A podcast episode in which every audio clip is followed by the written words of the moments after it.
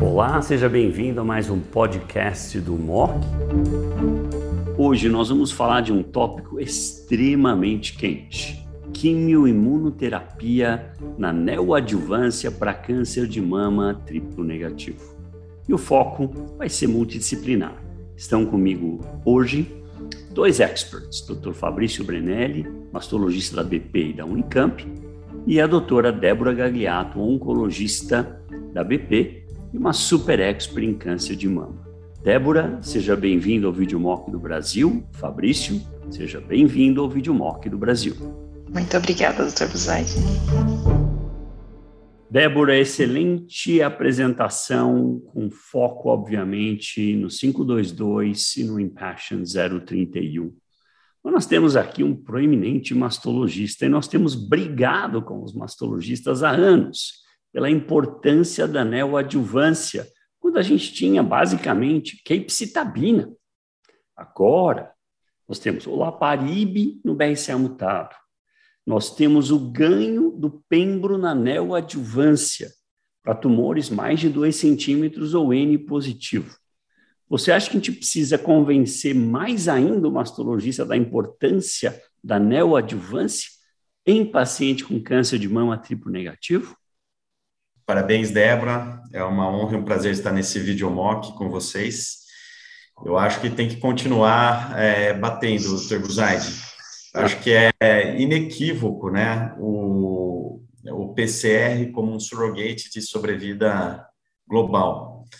E é assim, nós não podemos imaginar não dar essa chance à paciente, né, de eventualmente ela não atingir um PCR e não se beneficiar de um tratamento adjuvante. A gente tinha com o CreateX e agora esses dados do Pembro que é, dão, dão dois dados, né? Então, no PCR continua sendo muito bom, e quem não atingiu o PCR, o Pembro também foi muito bom.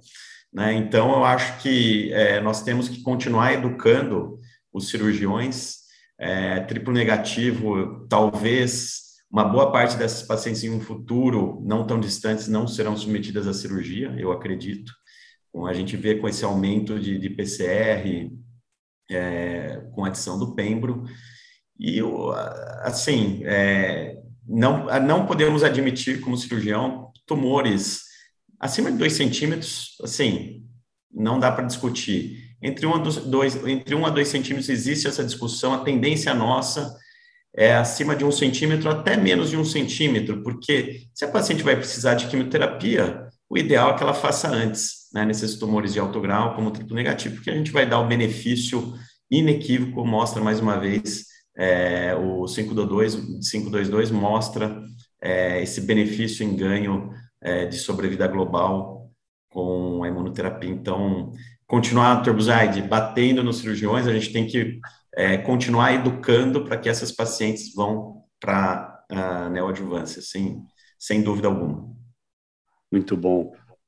Débora, na Opembro estabeleceu um novo paradigma na neoadjuvância então, entre tumores 1 a 2 centímetros, nós daríamos químio, mas não estamos autorizados, a menos que a axila venha positivo.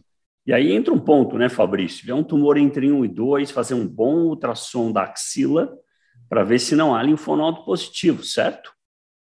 É, isso é fundamental.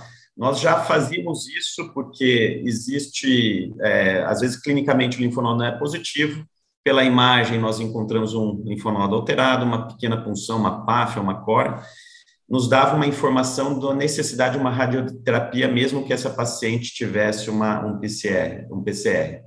Agora, com o, pembro, é, tumores menores do que 2 centímetros, se essa axila é positiva pela imagem, a gente pode ter a liberação do pembro. Então, é mais do que mandatório hoje além do exame clínico bem feito, um exame de imagem mirado para axila com um expert que faça bem um ultrassom de mama, um ultrassom de axila, porque eventualmente pode beneficiar essa paciente muito a incluir o pembro na, nesse esquema neoadjuvante. Excelente. Débora, então o padrão ouro hoje na neoadjuvância para T mais de 2 centímetros ou N positivo é incorporar carbopato seguido de AC com pembrolizumab. Não, o estudo O Impassion 031 usou a C dose densa, usou NEB, não usou platinante. O Keynote 522 usou platinante, mas usou o AC a cada três. Eu sei que Peter Schmidt e alguns outros, não, o estudo foi desenhado assim, Deus fez assim, nós vamos manter assim.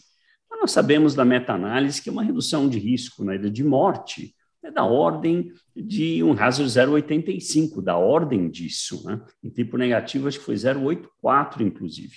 16% de redução de risco de morte. Você favoreceria usar o AC a cada duas e tentar ganhar mais ainda, ou manter a cada três, como exatamente como foi desenhado o estudo? Acho que as duas opções são perfeitamente cabíveis, né? Mas de fato, dose densa se mostrou uma estratégia com impacto, inclusive em mortalidade, como o Dr. Buzardi acabou de mencionar, e de fato é uma estratégia que permite até ser mais breve o tratamento neoadjuvante, as pacientes em geral experimentam menos toxicidade hematológica, então acho que é, o uso de dose densa poderia ser uma estratégia considerada num regime mesmo com pembrolizumab, vai desencontrar aí um pouco os tratamentos, mas é um período curto, né, para um benefício aí de longo prazo, acho que a paciente tem que estar orientada de que esse é um, um período ouro na cura dela e para que ela experimente os melhores desfechos possíveis, né. Então, nós vamos rever um pouco. Temos o Olimpia agora para BRCA mutado. Tínhamos já a Capestabina, que foi apresentada pela primeira vez em dezembro de 2015 e publicado no New England em 2017. Eles não incorporaram a Cape Stabina. O estudo foi desenhado, acho que por volta de 2017, se eu não me engano, mas de qualquer forma decidiram não colocar. Não obstante, o CREDEX mostrou um hazard ratio para overall survival em tipo negativo de 0,52, que não é um hazard baixo, não é um hazard ruim, é um hazard muito significativo. Meu ponto é, você, em quem tem doença residual e não tem mutação de BRCA, e fosse possível combinar pembro com capestabina, você faria os dois? Faria. E porque, de fato, quando a gente observa a curva do indivíduo que tem doença residual e mesmo usando pembro, a sobrevida livre de evento é de 67% só. Então, eu tenho mais de 30% dos indivíduos que recidivaram usando o melhor padrão. E, de fato, nós sabemos, quanto maior o volume de doença, maior o risco. Uma doença agressiva, uma doença que, uma vez que recidiva, infelizmente, os desfechos ainda são muito ruins. Então, usaria, nós sabemos que é seguro também, temos inclusive estudo em câncer de mama que combina capestabina com pembrolizumab, mostrando que não há problema do ponto de vista de tolerância e toxicidade, então tenderia a ter essa discussão também. E no BRCA mutado que tem doença residual? O Olimpiar mostrou também um ganho importante, um hazard da ordem de 0,6, semelhante ao hazard do Keynote. Tentaríamos usar os dois, porque também tem racional de sinergia entre checkpoint inhibitor anti-PD1 e inibidor de PARP. Também. Eu acho que da mesma forma, né? Doença residual marca esse risco importante ainda de recidiva invasiva, em que a grande maioria dos eventos, infelizmente, são à distância e marcam um risco de morte relacionado à doença. Então, racional de sinergismo importante, dados que mostram segurança da combinação de inibidor de PARP com imuno no estudo Topácio e Mediola. Então, também tenderia a ter essa discussão no indivíduo com doença residual, é, teria essa, essa discussão, e a gente acha que não está sozinho, porque a Hope Hugo apresentou agora em San Antônio um poll que ela fez no Twitter e 77% dos oncologistas votaram que na doença residual eles dariam um tratamento adicional além do pembrolizumab, obviamente, é, seja capestabina ou olaparib, dependendo do status de mutação de BRCA. É, não estamos sozinhos, concordo com você. Muito bom. Guys, vocês viram essa fantástica apresentação com foco na neoadjuvância, principalmente o Pembro, que agora está disponível na neoadjuvância para nossos pacientes, que é o padrão ouro. Os cirurgiões agora vão ficar mais alertas para axila, mais alertas para a importância da neoadjuvância no câncer de mama tipo negativo. Débora, obrigado mais uma vez pela sua participação. Fabrício, de novo, muito obrigado. Obrigado, Terzante. Obrigada.